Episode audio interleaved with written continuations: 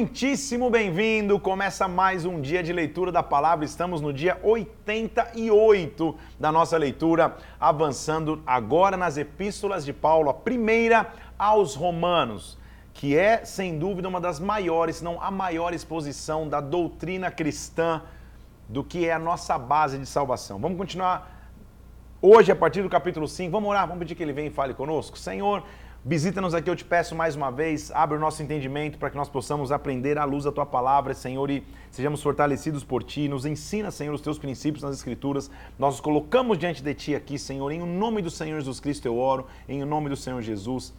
Amém e amém.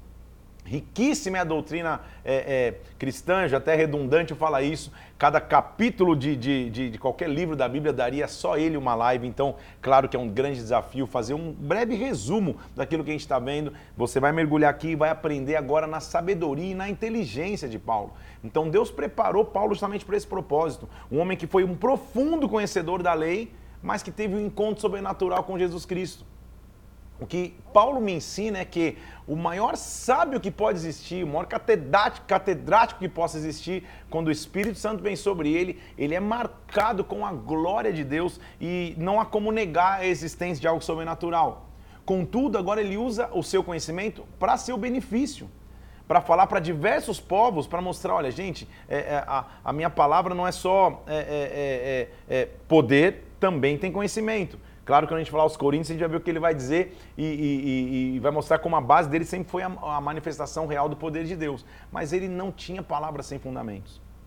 O seu ensinamento, então, é que todo pregador, todo ensinador da palavra tem que ter propriedade naquilo que fala. Graças a Deus que nós estamos aqui há 100 dias quase, né, 88, buscando conhecimento na palavra, para que o, o, o, a tua pregação seja cheia de conhecimento, de base, de, de base bíblica também. Paulo então está escrevendo antes de chegar aos romanos, antes de chegar em Roma, mas para mostrar aos romanos, para ter propriedade no que ele vai dizer lá. Roma. Tinham judeus, tinham não, não judeus, tinha alguns cristãos, mas a maioria das pessoas era influenciada pelo pensamento helenista, pelo pensamento de que pelas muitas obras, pelas muitas entregas, assim se obtinha o favor de Deus. Ele está dizendo, não, a base da doutrina cristã é a fé. E é o que ele vai continuar no capítulo 5, dizendo: olha, nós somos justificados, capítulo 5, versículo 1. Justificados mediante a fé, nós temos paz com Deus por meio do nosso Senhor Jesus Cristo. Essa, isso aqui é um, é um resumo do que, do, do que é a nossa vida cristã. Justificados mediante a fé, temos paz com Deus por intermédio do nosso Senhor Jesus Cristo.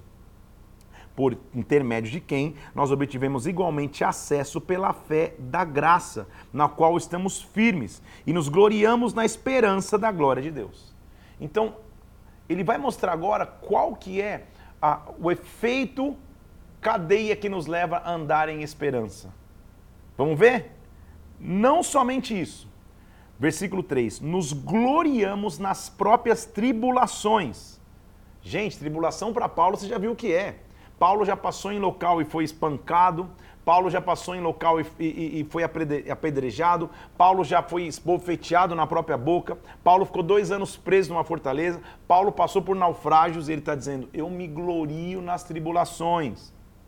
Porque as tribulações produzem perseverança. A perseverança produz experiência. E a experiência, esperança. Então vamos lá. Tribulação me faz perseverar. Se eu persevero, eu me torno experiente. Quando eu me tornei experiente, eu tenho esperança. E agora que eu tenho esperança, a esperança não confunde, porque o amor de Deus é derramado em nosso coração pelo Espírito Santo que nos foi dado. Amor é a palavra grega ágape, que aparece agora com um novo significado, como uma benevolência, uma bondade que eu não poderia conquistar sozinho, uma conquista que eu não poderia fazer com minhas próprias mãos, um amor que é incondicional. Este amor deu a nós o Espírito Santo. E ele vai explicar como que isso aconteceu. Cristo, versículo 6, quando nós ainda era, éramos fracos, morreu a seu tempo pelos ímpios. Dificilmente alguém morreria por um justo, Pois como que ele vai morrer pelo bem de alguém e ele vai se animar a morrer? Pelo contrário, olha o que Deus fez por nós. Deus prova o seu próprio amor para conosco, pelo fato de ter morrido por nós quando nós ainda éramos pecadores. Paulo é mega inteligente, né? Eu, eu fico repetindo isso porque é demais. Eu admiro muito o apóstolo Paulo. Está falando, gente, é difícil achar alguém que morra por um justo, ainda mais alguém que morra por um pecador. Cristo morreu por nós como pecador. A gente era pecador. Isso é a maior prova de amor. Então, agora, versículo 9, nós somos justificados pelo seu sangue. Nós vamos ser salvos por ele da ira. Agora, se quando nós, inimigos, fomos reconciliados com Deus mediante a morte do seu filho, agora nós estamos reconciliados, vamos ser salvos pela sua vida. Se na morte dele eu fui, eu, eu fui justificado, imagina na ressurreição dele, agora eu estou reconciliado, salvo pela sua vida. Não apenas isso, agora nós nos gloriamos em Deus pelo nosso Senhor Jesus Cristo, por intermédio de quem recebemos agora a reconciliação. Então quero te mostrar três conceitos aqui: redenção, justificação, reconciliação.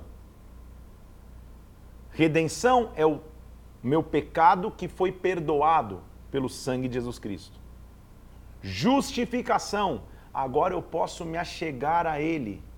Agora eu posso ter relacionamento para com Ele. Os meus pecados estão justificados. E reconciliação, eu tenho livre acesso ao Pai. Ele habita em mim, eu fui reconciliado com Ele. Não há mais inimizade entre o homem e Deus porque agora o pecado não me separa mais dele. Então, redenção, justificação e reconciliação. Ele vai lá na essência.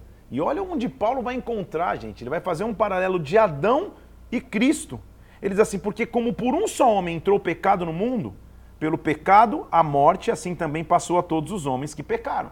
Então, como um homem Adão pecou e a partir dele todo homem que nasceu nasceu já na morte do pecado, um homem fez isso. Até o regime da lei havia pecado no mundo. Mas o pecado não é levado em conta quando não há lei. Então, reinou a morte de Adão até Moisés, mesmo sobre aqueles que não pecaram. A semelhança da transgressão de Adão, que prefigurava o que tinha que vir. Então, de Adão até Moisés só tinha morte, não tinha nem como, não tinha nem como ter redenção de pecado por derramar sangue e sacrifício. Depois de Moisés, tinha os dons, tinha, tinha perdão, o, a, o sacrifício trazia uma redenção. Agora, pela ofensa de um só, morreram muitos. Mas a graça de Deus e o dom da graça é que por um só homem, Jesus, isso abundou agora sobre muitos. O que ele está dizendo, versículo 17? Se pela ofensa de um, Adão, e um só reinou a morte, muito mais agora vem a abundância da graça e justiça através de Jesus Cristo ele está fazendo uma conclusão de que se um trouxe a maldição sobre todos os homens, um também agora está trazendo bem sobre todos os homens. Adão e Jesus Cristo estão sendo comparados. Olha só o que diz o versículo 19: pela obediência de um só homem, pela, perdão, pela desobediência de um só homem, muitos se tornaram pecadores. Agora, pela obediência de um só, muitos se tornaram justos. Onde abundou o pecado, superabundou a graça. Agora reina a justiça, versículo 21, para a vida eterna mediante o nosso Senhor. Dá até um arrepio, gente. A conclusão que ele fala: se um pode trazer a maldição, um pode trazer a bênção. Onde antes era pecado, através de Adão, agora tem a graça através de Jesus Cristo. Agora, entendamos o que é a graça, porque muitas vezes é, é, as pessoas confundem e falam, então a graça quer dizer que o sangue de Jesus que caiu na cruz, ele, ele me livra dos pecados que eu já cometi e dos que eu vou cometer. Então, eu posso fazer o que quiser, porque o sangue do Senhor já me livrou tudo. Calma aí, calma, calma. A graça é sim um favor imerecido. Eu não merecia. Mas a principal função da graça é o poder capacitador de Deus para que eu não peque. Então vou falar de novo. Graça é o poder capacitador de Deus para que eu não peque. Em outras palavras, eu não sou mais escravo do pecado. Todos nós, eu e você, temos opção de pecar todos os dias. Se me der uma loucura, eu quiser sair daqui e, e cometer um pecado, seja ele de qualquer natureza, não vai cair um raio do céu e vai me matar. Eu vou cair nas garras do pecado. E eu não posso cair nas garras do pecado falando, não, mas a graça de Cristo, o sacrifício dele já me perdoou disso, então eu vou continuar pecando. É loucura. É querer crucificar Cristo de novo. A graça é o poder pelo qual eu olho para o pecado e falo, não preciso mais disso. Eu não estou mais preso nesse pecado. Eu não preciso cair aqui, porque a graça de Deus me reconciliou com Ele, eu tenho a presença dele na minha vida. Você entendeu o conceito da graça? Paulo vai explicar isso. Então, quando você escutar esse blá blá blá, em qualquer geração, em todas tem, inclusive na nossa, de não, a graça já me livrou de tudo. A gente não tem que falar sobre a condenação do pecado, porque a graça. Não, olha o que Paulo está dizendo. Paulo está dizendo, versículo 1 do capítulo 6. O que, nós vamos dizer então? Se existe a graça, vamos permanecer do pecado então para que a graça seja mais abundante? Ou seja, vamos pecar mesmo para que, já que a graça existe? De modo nenhum, ele está dizendo no versículo 2. Como viveremos ainda no pecado se a gente já morreu para ele? Você entende a conclusão de Paulo? Então, cara, por que você vai ficar no pecado? Tem cara falando, não, não tem problema, vamos falar em português, claro. Tem problema, eu posso dormir com a minha namorada, o sangue de Jesus já me, já, já me libertou disso. Não! Você vai ficar preso no pecado, Paulo dizendo, não. Se você já morreu para ele, como você vai viver nele? Você ignora o fato de que nós fomos batizados em Cristo, também na sua morte. Se a gente foi sepultado com ele, no batismo de sua morte, a gente ressuscitou com ele para andar em novidade de vida. Se a gente se uniu com ele na semelhança da sua morte, então também a gente tem que ter a ressurreição dele. E a ressurreição dele, aqui, versículo 6, a gente não serve mais ao pecado como escravo porque quem morreu já está justificado do pecado. Se nós morremos com Cristo, nós também com Ele viveremos. É só ler, gente, entender essa conclusão. A gente não tem que ter compromisso com o pecado. Então, versículo, versículo 11: Considerai-vos mortos para o pecado e vivos para Deus em Cristo Jesus. No seu corpo, então, versículo 12, não reine o pecado e as paixões mortais, nem ofereça os seus membros para o pecado como instrumentos de iniquidade, mas ofereça os seus membros a Deus como ressurreto entre os mortos e os seus membros a Deus como instrumentos de justiça, porque o pecado não terá domínio sobre vós, porque você não está debaixo da lei, mas está debaixo da graça da lei do pecado. É isso que ele está dizendo. Estar debaixo da lei do pecado me faz ficar preso no pecado. Andar na graça é não pecar. Então nunca deixe que deturpem esse conceito na tua mente. A graça não é uma carta que diz peca à vontade, Deus já te perdoou. Pelo contrário, é o que Paulo está dizendo. A graça me mostra que eu não preciso mais pecar, eu não sou preso mais. Olha o que ele está dizendo. Ele de novo continua, versículo 15. E daí? Olha, Paulo, você já imaginou que Paulo escreveria e daí? Está escrito, e daí? Havemos de pecar porque não estão debaixo da lei e da graça? De modo nenhum. De modo nenhum. Eu não consigo entender, eu, Felipe, quem prega que a graça é, um, é, um, é uma carta para você pecar à vontade. Não leu a Bíblia, então não entendeu a Bíblia. Está dizendo que, olha, nós vamos pecar de modo nenhum.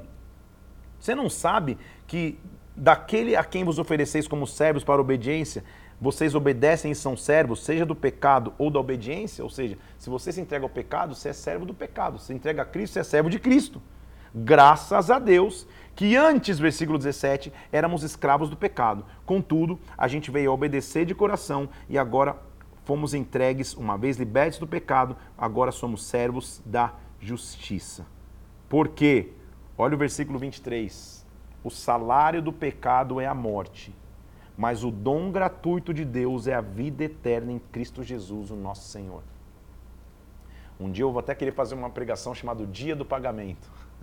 Se você for começar a trabalhar amanhã numa empresa, assim como um cara fosse contratado para trabalhar num campo, ele teria um salário. Mas não existe empresa no mundo, você vai começar a trabalhar amanhã, você já recebe no primeiro dia de trabalho o teu salário. Não.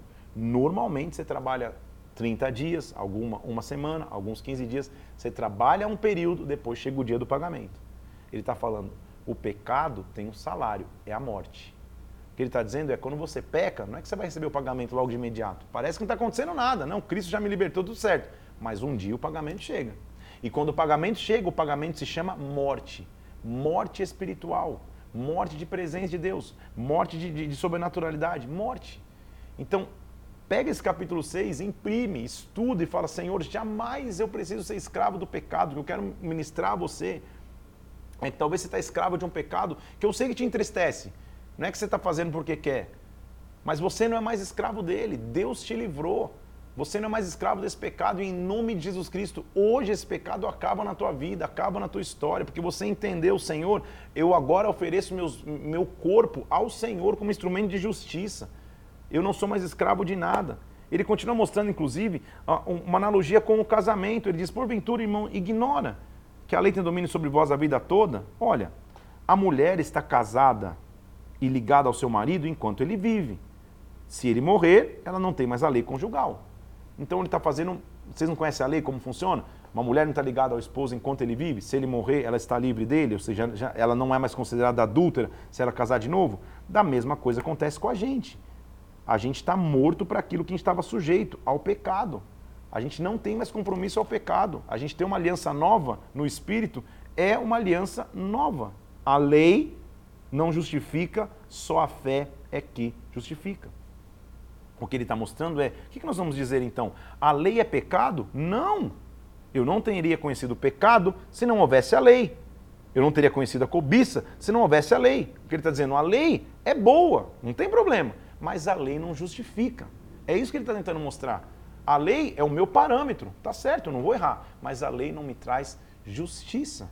É só isso. A lei não pode me justificar, porque só a fé que me justifica. Ele diz, versículo 12: a lei é santa, o mandamento é santo, é bom, mas. O que ele está dizendo? Nós sabemos que a lei é espiritual, eu sou carnal. Eu sou vendido à escravidão do pecado. Se eu ficar só na questão da lei, sem a fé, eu não consigo me justificar. Eu vou estar preso aos meus desejos carnais. Agora, se eu só estou vivendo no peso da lei, se eu só estou me entregando ao pecado, importantíssimo o final do capítulo 7 de, de, de, de Romanos. Ele diz assim: olha, versículo 16: se eu faço o que eu não quero, eu estou consentindo que a lei é boa. Neste caso, não sou eu mais que estou fazendo, é o pecado que habita em mim. Se eu estou perdendo o controle sobre o meu próprio corpo, aí eu consinto que a lei é boa, porque a lei pode me condenar. Se eu estou perdendo o controle, já não sou eu. É o pecado que, que habita em mim quem faz. Sabe por quê? Porque eu sei que em mim, só na carne, versículo 18, não tem bem nenhum. Porque o querer bem está em mim, mas não realizá-lo.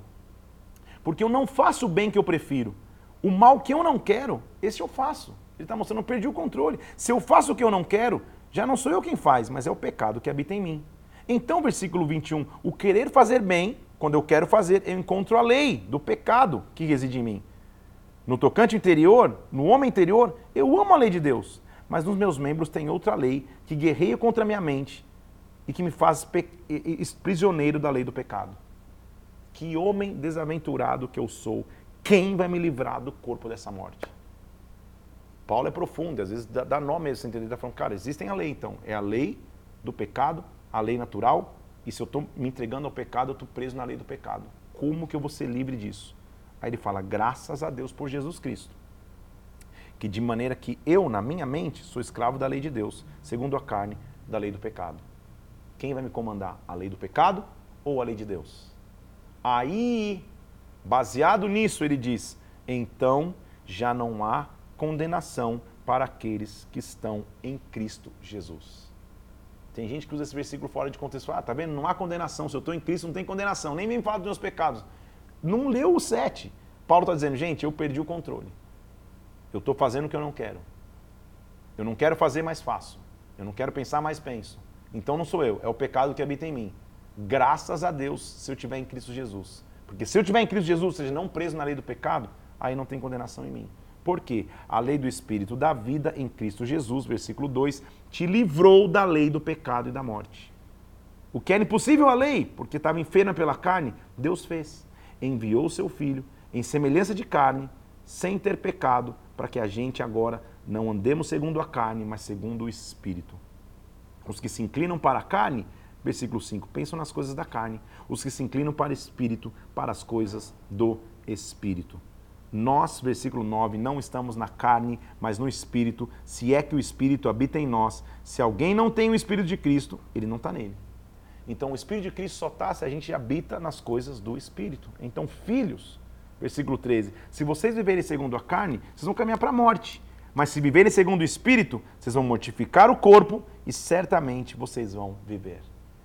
O que é guiado pelo Espírito Santo, esse é filho de Deus. Sabe por quê? Versículo 15. A gente não recebeu o espírito de escravidão. Tudo que Paulo está dizendo, então, está nos mostrando, não precisa ser escravo do pecado para a gente andar atemorizado, mas a gente foi adotado. A gente tem um espírito de adoção e agora nós podemos dizer, Abba, Pai. Nós temos um Pai que nos livra do pecado. Nós temos um Pai que não nos deixa ficar preso nas cadeias do pecado. Nós somos livres. O próprio Espírito testifica com o nosso espírito, nós somos filhos de Deus. E se somos filhos de Deus, ele tem uma conclusão ainda mais profunda. Versículo 17. Então nós somos herdeiros. Herdeiros de Deus e co-herdeiros com Cristo. A gente sofreu com ele, também vai ser glorificado com ele. Que exposição profunda e perfeita da doutrina do Evangelho. Ou seja, eu não preciso ficar preso no pecado. Eu não vou me entregar ao pecado porque eu não sou mais preso a ele. Se eu estou perdendo uma guerra com o meu próprio corpo, então é o pecado que habita em mim. Eu tenho que voltar a habitar no Espírito. Eu tenho que voltar a ser guiado pelo Espírito. Então o que, que Paulo vai dizer então? Eu tenho certo que os sofrimentos do tempo presente não se podem revelar com a glória que vai me ser revelada. O sofrimento de lutar contra o pecado, é isso que ele está mostrando. Não dá para comparar com a glória que eu tenho. Então, quando eu tiver que pesar na balança entre me entregar ao pecado e viver no Espírito, Senhor, que eu viva no Espírito, porque tudo que eu passo aqui para resistir à carne no presente não dá para comparar com a glória que vai me ser revelada em Ti, porque a criação espera com ardente expectativa a revelação dos filhos de Deus. Nos levantemos para nos rebelar, porque a criação está aguardando. A criação está sujeita à vaidade daquele que a sujeita. Mas, se nós sabemos que toda a criação em um só tempo geme e suporta angústias, agora nós aguardamos a adoção de filhos e a redenção do nosso corpo. Por quê? Nós temos uma esperança. Versículo 24. Na esperança fomos salvos. E esperança que se vê não é esperança, porque se alguém vê, como espera? Se aguardamos o que não vemos, estamos aguardando com paciência. E como a gente aguarda, então? O que Paulo está dizendo? Como a gente vive na terra de maneira santa, de maneira correta, cheio do Espírito? Com o sentimento, versículo 26. O Espírito nos ajuda na nossa fraqueza. Nós não sabemos orar como convém, mas o Espírito intercede por nós com gemidos inexprimíveis. E aquele que sonda os corações sabe qual é a mente do Espírito. E nós sabemos então uma coisa, versículo 28, que todas as coisas cooperam para o bem daqueles que amam a Deus, daqueles que são chamados segundo o seu propósito. Um dos versículos mais legais e importantes da Bíblia, Romanos 8, 28 todas as coisas cooperam para o bem daqueles que amam a Deus, que são chamados com um propósito. Porque aqueles que ele conheceu antes, versículo 29, os predestinou para serem conforme a imagem do seu filho. E aos que predestinou, chamou. Aos que chamou, justificou. Aos que justificou, glorificou. O que é predestinou? De novo, eu não tenho intenção de falar de nenhuma linha teológica aqui mas eu preciso só ir na raiz da palavra. A palavra predestinou no grego significa deu uma missão. Então ele deu uma missão, não é que ele escolheu antes. A doutrina da predestinação, quando algumas pessoas acreditam que alguns foram escolhidos, outros não. Não é isso. Senão por que a gente precisa evangelizar? Se já tem os que são escolhidos que não são. Por que ele mandou pregar para toda criatura? Tá? Só te dando um adendo aqui. Esse predestinou no texto é ele olhou do alto e deu uma missão. Então, quando eu estava nos meus piores dias, na perdição do pecado, escravo, ele olhou e falou: Não, não, não, esse não vai ser o teu fim. Eu vou mudar e vou te dar uma, uma missão, eu vou te dar um propósito. Diante de tudo isso, que diremos, pois? Versículo 31. À vista de todas essas coisas. Se Deus é por nós, quem será contra nós? Essa é a nossa frase de hoje aqui, ó.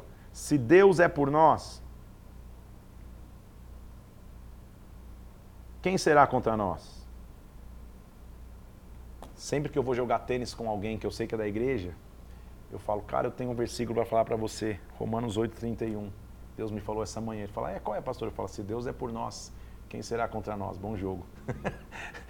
Se Deus é por você, quem pode lutar contra você? Claro que é uma brincadeira, mas o que ele está dizendo, Senhor, o Senhor vai guerrear a minha, a, a minha, causa, o Senhor vai estar comigo na guerra em todos os momentos. Quem vai jogar, trazer acusação contra os eleitos de Deus? Deus nos justifica. Olha o que ele diz, versículo 35: Quem nos separará do amor de Cristo? Será tribulação, angústia, perseguição, fome, nudez, perigo, espada? Nada me separa. A gente está sendo entregue à morte todos os dias mas em todas as coisas, versículo 37, somos mais do que vencedores, nós somos conquistadores por meio daquele que nos amou.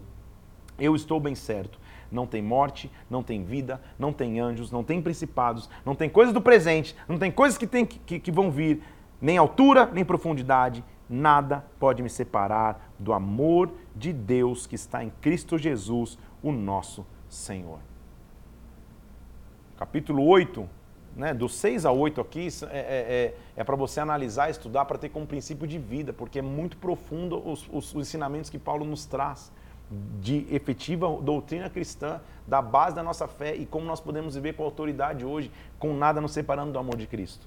Ele continua mostrando, na consciência dele, que ele tem uma dor incessante no coração, que ele, ele, ele não queria ser maldição para os irmãos, porque ele está vendo os israelitas que pertenciam à adoção negando. Eles poderiam ter de tudo, mas eles estão negando e rejeitando o próprio Deus. E ele mostra que a rejeição de Israel não é incompatível com as promessas de Deus. Ele começa a mostrar, mesmo Israel rejeitando, Deus tem com eles promessas. Deus tem com eles é, justiça, Deus quer justificá-los, é, é, Deus quer ser pai para eles. Ele diz: Olha, eu amei Jacó, me aborreci de Esaú. Ele, ele, ele, o capítulo 9 ele está mostrando que, mesmo com a rejeição de Israel, Deus tem com eles soberania. O oleiro tem direito, versículo 21 do capítulo 9, sobre a massa, para fazer um vaso de honra e outro para desonra. Dentro da comunidade, ele está mostrando, Israel vai ser responsável pela sua própria rejeição. O que, que nós diremos, pois? Que os gentios não buscavam justificação e alcançaram, porque tudo decorre da fé? Que Israel, versículo 31, buscava a lei da justiça e não conseguiu atingir? Não. Houve pedras de tropeço, de tropeço, mas todo aquele que nele crê não será confundido. Que ele está mostrando é: muitos judeus estão negando a ele, mas ele está chamando então o povo que não era dele. O, sim, o evangelho se abriu aos gentios, mas ele não esqueceu do judeu capítulo 9 e 10, ele justamente está mostrando que a base de tudo é a fé. E qual que é a base da nossa fé? Capítulo 10, versículo 9. Se com tua boca você confessar Jesus como Senhor e com teu coração você crê que Deus ressuscitou dentre os mortos, você vai ser salvo. Com o coração se crê para a justiça e com a boca se confessa a respeito de salvação todo aquele que crê, versículo 11, não será confundido.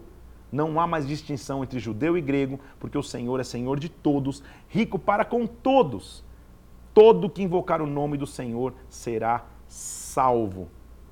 Agora, como que eles vão, que, que eles vão invocar se não crerem? Como vão crer se não ouviram? Como ouvir? Vão ouvir se não há quem pregue? E como pregarão se não forem enviados? Por isso a Bíblia diz quão formosos são os pés daqueles que anunciam as boas novas. Ele está mencionando o texto de Isaías, inclusive. Todos, judeus ou gregos, podem receber da palavra e do evangelho. Israel não pode nem, nem, nem reclamar que não teve oportunidade. Ele vai dizer: Senhor, a fé vem pela pregação e a pregação pela palavra de Cristo. Mas, porventura não ouviram? Claro que ouviram. Por toda a terra se ouviu. Agora, qual será o futuro de Israel? Terá porventura Deus rejeitado o seu povo? Versículo 1 do capítulo 11. De modo nenhum. Então ele vem dizendo, gente, Israel rejeitou, não mudou a promessa de Deus. Alguns aceitaram, outros não aceitaram, não mudou a aliança que Deus tem para com seu filho. Porque ele é israelita também. Ele está dizendo, eu sou descendente de Abraão, eu sou da tribo de Benjamim, Agora, parece que só eu fiquei, está parecendo que eu sou como Elias, parece que eu fiquei sozinho, mas sempre, versículo 5, desde o tempo de hoje, sobrevive um remanescente segundo a eleição da graça. E se é pela graça e não por obras, já a graça já não é mais graça, não é obras. O que Israel busca, isso não conseguiu. A eleição o alcançou e mais foram endurecidos. Eles estão duros. Mas a rejeição de Israel não vai ser o final. No final, eles vão se curvar.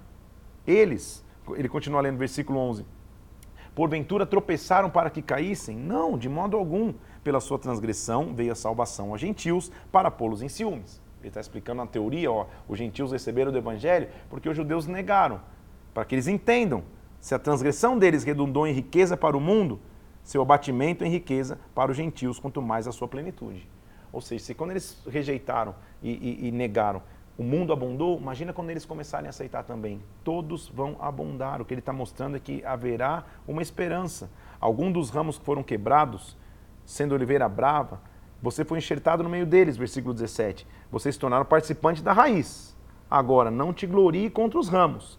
Se você se gloriar, não é você que sustenta a raiz, mas é a raiz que sustenta a ti ou seja, gentios, também não vão ficar pesando em cima dos judeus, o que ele está dizendo, porque na verdade a, a, a teoria que Paulo está tá, tá mostrando é que não importa se você é ramo, se você é raiz da videira, o importa é que você tenha fé, que você ande em fé. Por isso ele diz, versículo 26, todo Israel será salvo, como está escrito, virá de Sião um libertador, ele apartará de Jacó suas impiedades.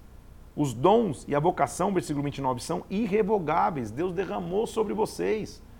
Uma coisa vocês têm que ter então, ó, Versículo, que, que trecho importante do, do versículo 33. Que profundidade de riqueza, de sabedoria e de conhecimento de Deus. Senhor, seus caminhos são insondáveis, seus juízos são, seus, seus juízos são inescrutáveis, Pai. Quem conheceu a mente do Senhor? Quem fez com ele com que ele fosse conselheiro? Na verdade, versículo 36 é famosíssimo, né? Romanos 10, 36, 11, 36, perdão. Porque dele, por ele e para ele são todas as coisas. Então, Paulo primeiro vem mostrando a base de fé, em Romanos do, do 6 ao 8. A partir do 9 ele vai mostrando, cara, os judeus foram muito incrédulos. Ele bate um pouco nessa, nessa questão, mas falando isso não mudou a promessa de Deus. Porque a promessa de Deus continua sendo, sendo feita pela fé. Claro que o fato deles terem negado abriu uma porta aos gentios, é o que ele está dizendo. Mas gentios, não pesem sobre os judeus, porque eles também vão ser restaurados. De, de Sião virá um resgatador. Na verdade, isso é uma riqueza de Deus que não dá para compreender, não dá para compreender os seus pensamentos. Como ele vai continuar dando chances a Israel. Na verdade, é tudo dele, por ele, para ele. O que eu quero indicar a vocês então, vivam uma nova vida. Como? Romanos 12 é muito conhecido. Eu rogo então a vocês, irmãos, só façam uma coisa: se apresentem diante de Deus com o vosso corpo como sacrifício vivo, santo e agradável a Deus. Esse é o vosso culto racional. Acima de ser judeu ou gentil, apresenta o teu corpo ao Senhor, sendo um sacrifício vivo, santo e agradável. Isso é o culto que se faz com a tua mente. E não só isso, não se conforme, não tome formato deste mundo, mas seja transformado pela renovação da vossa mente, para que você experimente qual seja a boa, agradável e perfeita vontade de Deus. Pela graça que me foi dado, eu digo a vocês: ninguém pense de si além do que convém.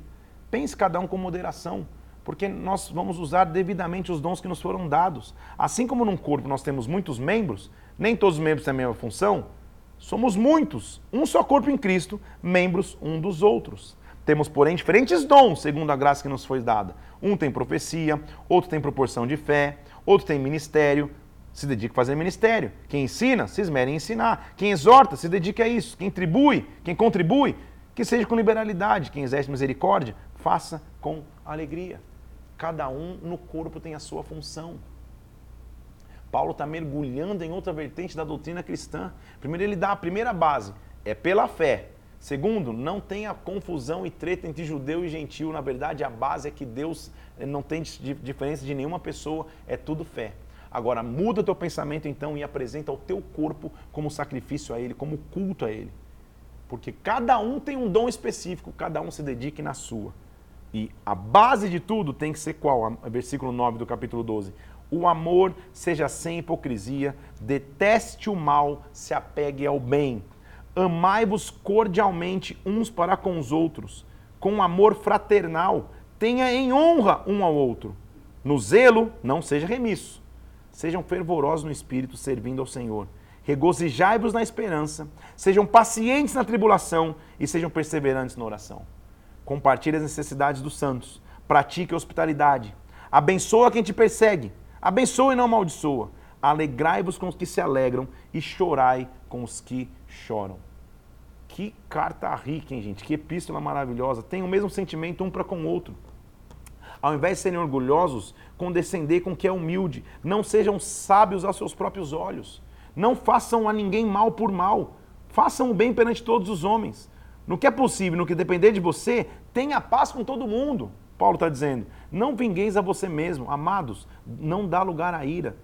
Está escrito: a mim pertence a vingança, eu vou atribuir o Senhor. Ou seja, não fique irado tentando vingar você sozinho. Pelo contrário, olha, olha que princípio de vida Paulo está ensinando para nós, gente. Pelo contrário, versículo 20: se o teu inimigo tiver fome, dá de comer. Se ele tiver sede, dá de beber. Quando você fizer isso, você vai amontoar brasas vivas sobre a sua cabeça.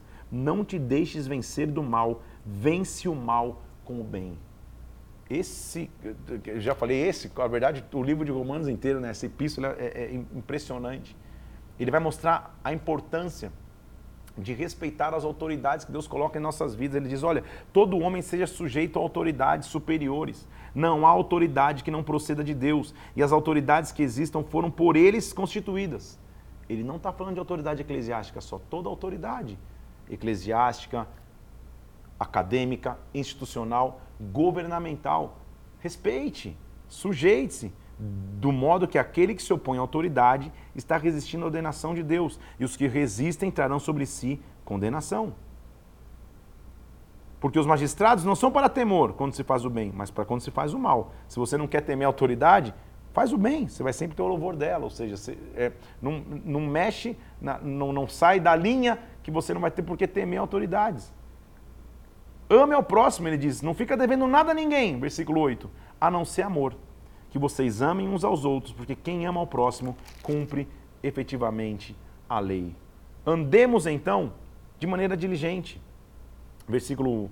Dá, vontade de ler tudo, é mal que não dá tempo, né? Mas ele diz, versículo 13: Andamos dignamente, como em pleno dia, não em orgias, não em bebedices, não em dissoluções, não em contendas, não em ciúmes. Revistam-se do Senhor Jesus Cristo e nada disponham para a carne no tocante aos seus desejos. Acolha, inclusive, os débeis na fé, porém, para discutir opiniões. Um crê que tudo pode, o débil come legumes, um come que não despreza, ou seja, acolhe aquele que está começando na fé, ensinam. Porque se vivemos para o Senhor, vivemos. Se morremos para o Senhor, morremos. Quer vivamos ou morramos, nós somos do Senhor. Assim, entenda, cada um vai dar conta de si mesmo para a Deus. Viva com liberalidade e com caridade. Não julguemos uns aos outros, pelo contrário, tome o propósito de não ser tropeço ou escândalo para o seu irmão. Porque o reino de Deus, é, é, e ali estava a discussão entre os romanos e os judeus, se pode comer uma coisa, se pode comer outra coisa, está dizendo, vamos ver para o Senhor, gente, não vamos ficar com discussão por menor, vamos viver em unidade, porque o reino de Deus, versículo 17, não é comida e nem bebida, mas é justiça, paz e alegria no Espírito. Aquele que deste modo serve a Cristo é agradável a Deus e aprovado pelos homens. É bom não comer carne nem beber vinho, nem qualquer outra coisa com teu irmão, se isso vai tropeçar, ofender ou enfraquecer. Porque ele está dizendo, gente, é, se você vai ofender alguém pelo teu, pelo teu regime alimentar, não o faça. Respeite-o. Mas porque a base de tudo, mais uma vez, é amor.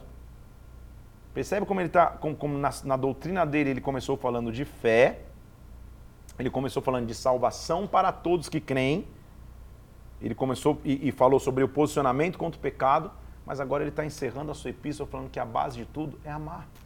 Ama, respeita o outro, ama, acolha. Olha só o que ele diz versículo 15. Nós que somos fortes, devemos suportar as debilidades dos fracos para e não agradar-nos a nós mesmos.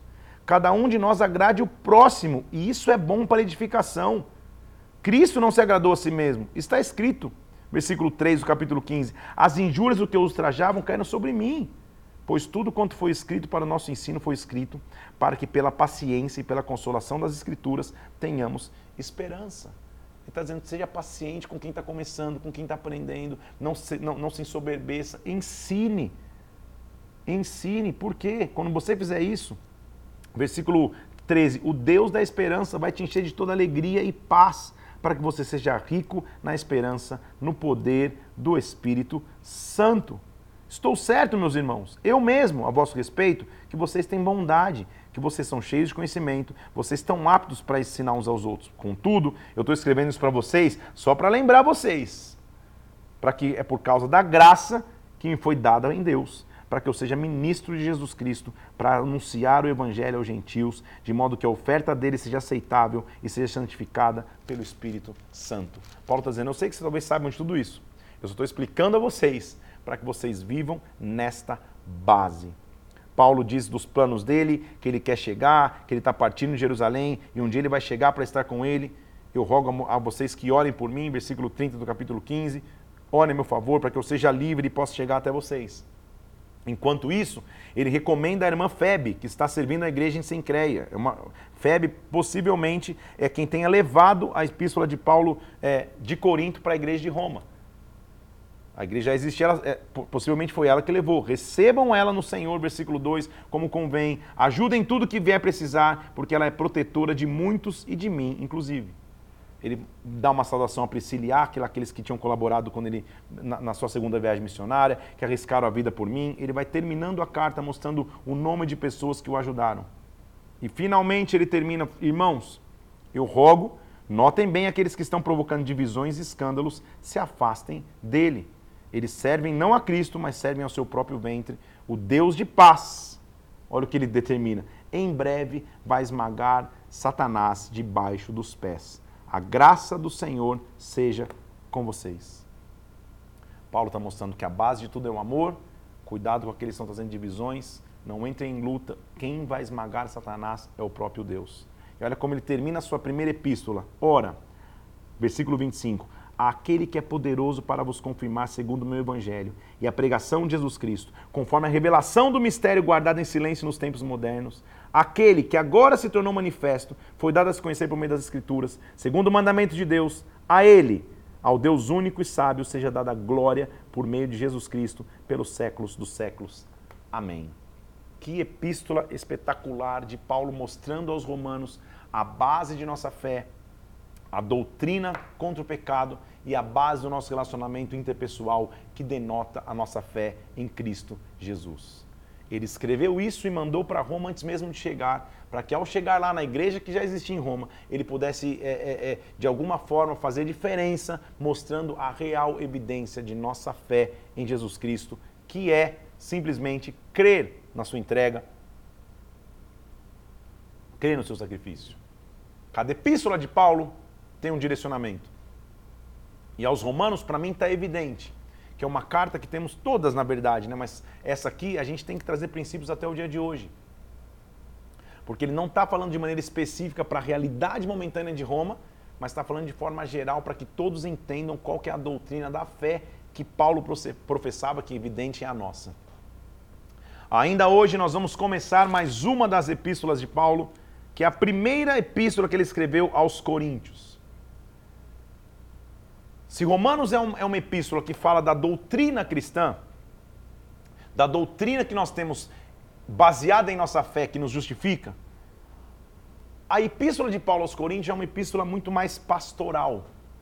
Ou seja, é uma carta prática para resolver os problemas da igreja local. Corinto, Paulo estabeleceu a igreja lá por volta de 50 a 51 depois de Cristo. Ele passa 18 meses lá na sua segunda viagem missionária. Ele continua a viagem e, e, e vai embora, passa um ministério de três anos em Éfeso, mas enquanto ele está lá, ele recebe relatórios perturbadores do que estava acontecendo com a igreja, moralmente, em Corinto. Para cuidar dessa situação, ele envia uma epístola à igreja. Então nós vamos ver um Paulo completamente diferente. A gente vê em Romanos, Paulo falando de forma genérica, mostrando a inteligência que ele tem de, lidar, de, de mostrar qual é a base de sua doutrina, que a fé dele não era uma fé é, é, cega, era uma fé com muita propriedade. Agora, 1 Coríntios é o contrário, ele está abordando imediatamente os problemas que Corinto enfrentava como igreja. Eu vou te mostrar quais, quais eles eram. Ele manda, inclusive, Timóteo para corrigir essas condições até que ele pudesse chegar lá. Ele escreveu essa, essa epístola eh, esperando chegar um dia em Corinto para lidar pessoalmente com esses problemas. Ele, ele resolve de maneira prática as questões doutrinárias e morais dentro da igreja, inclusive a grande moralidade sexual que existia em Corinto. Porque os gregos, eles eram conhecidos por idolatria e filosofias. Mas principalmente por achar que, o, que a gente não tinha que cuidar do corpo, mas só da alma. Ou seja, o que eu faço com o corpo não importa. Se eu entrego o corpo à moralidade, não importa. Se a minha alma estiver bem, está tudo certo.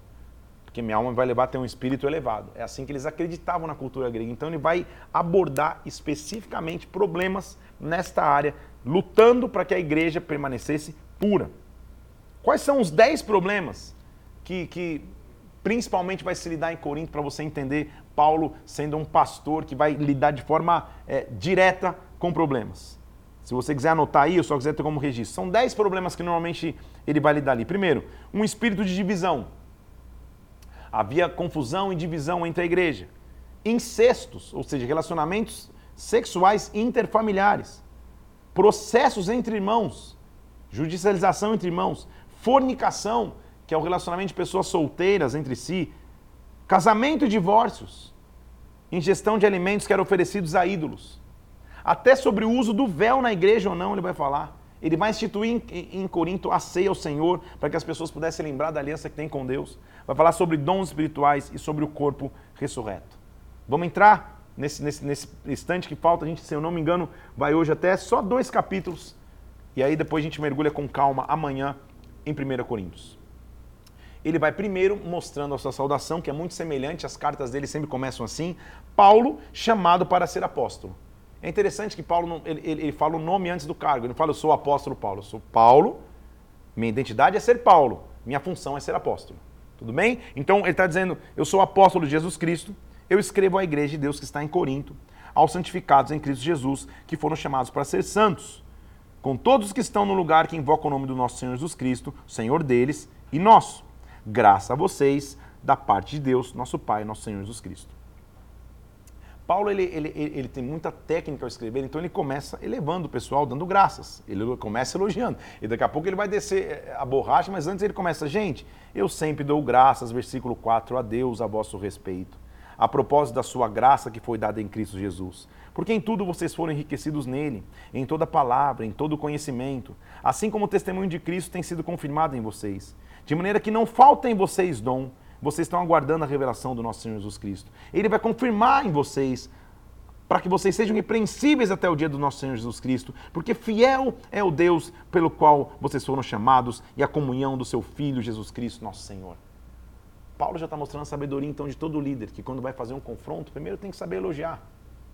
Então Paulo elogia, eu dou graças a Deus por vocês, porque vocês têm dom, porque vocês não sei o que lá. Agora, irmãos, ele já vai começar, eu rogo o versículo 10, em nome do Senhor Jesus Cristo, que vocês falem todos a mesma coisa, que não haja entre vocês divisões, que vocês sejam inteiramente unidos na mesma disposição mental e no mesmo parecer. Por quê?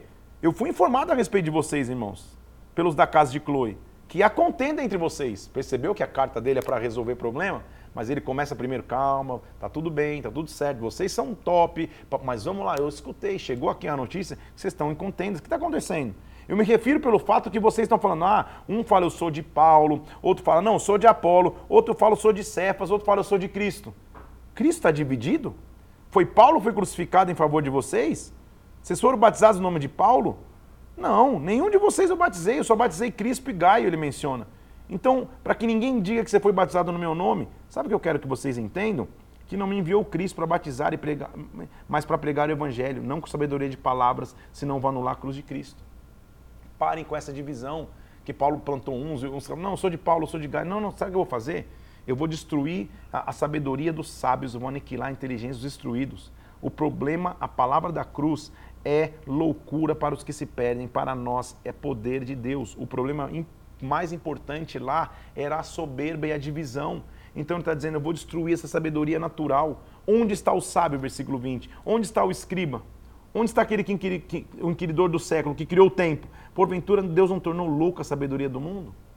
Ele está dizendo, visto que na sabedoria de Deus, o mundo não conhece sua própria sabedoria. Convém a Deus salvar pela loucura da pregação.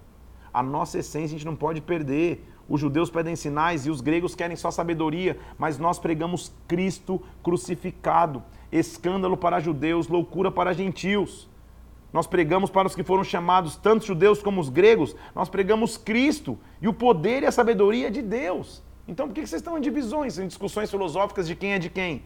A loucura de Deus é mais sábia do que os homens. A fraqueza de Deus é mais forte do que os homens. Irmãos, parem com essa soberba, Paulo está dizendo, parem com essa divisão. Reparem na vossa vocação. Não foram muitos sábios que foram chamados segundo a carne, nem os poderosos. Pelo contrário, Deus escolheu as coisas loucas do mundo para envergonhar as sábias. Deus escolheu as coisas fracas do mundo para envergonhar as fortes. Estão no versículo 28 do capítulo 1. Deus escolheu as coisas humildes do mundo, as desprezadas, as que não são, para reduzir a nada as que são, para que ninguém se glorie na presença de Deus. Vocês são dele em Cristo Jesus. Da parte de Deus vocês recebem sabedoria e justiça. Se alguém tem que se gloriar, versículo 31, que se glorie no Senhor.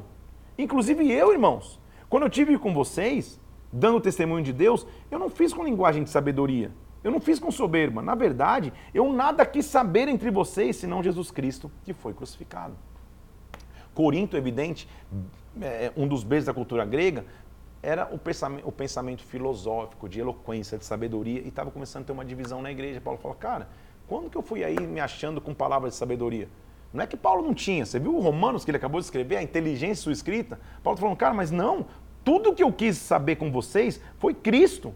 Quando eu tive com vocês, versículo 3, foi em fraqueza, temor e grande tremor. Entendam, Paulo está dizendo, versículo 4: A minha palavra e a minha pregação não consistiram em linguagem de persuasão e de sabedoria, mas em demonstração do Espírito e de poder, para que a fé de vocês não estivesse baseada em sabedoria humana, mas no poder de Deus. Não é que eu não sei falar em sabedoria, ele diz versículo 6. Nós expusemos sabedoria entre os experimentados, não porém a sabedoria deste mundo, nem a dos poderosos dessa época, que na verdade não significam nada. Nós falamos da sabedoria de Deus em mistério, que antes estava oculta, mas que Deus ordenou desde a eternidade. Sabedoria essa que nenhum dos poderosos desse século conheceu, porque se tivesse conhecido, jamais teriam crucificado o Senhor da glória. Sabe o que está escrito? Nem olhos viram, nem ouvidos ouviram, nem penetrou no coração humano o que Deus preparou para aqueles que o amam. Deus nos revelou pelo seu Espírito, e é o Espírito que prescruta tudo até as profundezas de Deus. Ora, nós não recebemos o Espírito do mundo, que vem de, nós recebemos o Espírito que vem de Deus, para que conheçamos o que por Deus nos foi dado gratuitamente. Falamos não com sabedoria humana, mas em palavras ensinadas pelo Espírito. O homem natural não aceita isso. Ele acha que é loucura, mas o homem espiritual por ninguém pode ser julgado, porque nós temos a mente de Cristo. Começou o, o, as cajadadas do tio Paulo, tem um, parece que tem um Instagram que está escrito isso. Começou Paulo, não só falando de doutrina. Paulo começou falando, gente, vocês estão com muito blá blá blá, sabe o que está faltando? Poder e Espírito Santo. Quando começa muito blá blá blá, muito mimimi, muita divisão, muito eu sou de Paulo, eu sou de sei, eu sou de sei o que lá, é porque está faltando glória, é porque está faltando presença, é porque está faltando poder. Eu sei falar com sabedoria, Paulo está falando, mas não é sabedoria de homem, não é discussão humana. Eu sei falar de sabedoria divina. Sabedoria essa que ninguém pode ter. Porque se tivesse, não tinham, não tinham é, sacrificado Jesus. Agora, entendam: o olho não viu, o ouvido não ouviu, o coração não sabe o que Deus preparou para o homem. É preciso acessar o Espírito. Porque quem acessa o espírito não tem muito tempo para ficar lidando com divisõezinhas, não tem muito tempo para ficar com, com, conversinha de corredor, não tem muito tempo para ficar discord, né, com, com, discordâncias é, desleais. Quem acessa o Espírito Santo tem uma missão em mente. Eu preciso avançar para que o reino não pare de avançar. Só começamos Coríntios, você já viu como Paulo vai lidar pastoralmente com dissensões na igreja e com imoralidades dentro da igreja. Paulo foi levantado por Deus para, em cada de suas epístolas, nos ensinar lições. Nós já aprendemos doutrina em Romanos. Agora vamos aprender como Paulo lidou com conflitos de divisão e com conflitos de moralidade. Se Deus é por nós, quem será contra nós? Essa é a nossa frase de hoje. Quero te pedir três coisas. Curte e compartilhe esse conteúdo para que mais pessoas tenham acesso ao que a gente está vivendo aqui. Vai no meu Instagram agora, PR Felipe Parente ou Parenteflix, vai ter uma arte lá. Se Deus é por nós, quem será contra nós? Escuta no Spotify também esse conteúdo aqui para que muitas pessoas tenham também via áudio acesso ao que a gente está vivendo aqui. Começamos a epístola de 1 Coríntios com Paulo lidando com conflitos na igreja e você que é pastor e líder não pode perder esses próximos dias porque a gente vai ver como Paulo liderava as suas igrejas. A gente sempre se pergunta, Deus, como que, como que o Paulo fazia? Ele, ele, ele, ele plantava uma igreja e a igreja ficava perfeita? Não. Quando tinha conflitos, ele mandava epístolas e cartas para dizer: olha, voltemos à essência. E a essência que é vivamos no Espírito. Amanhã a gente continua no dia 89 de nossa leitura. Vamos mergulhar em 1 Coríntios. Que Deus te abençoe, Deus te guarde. Nos vemos amanhã em nome de Jesus.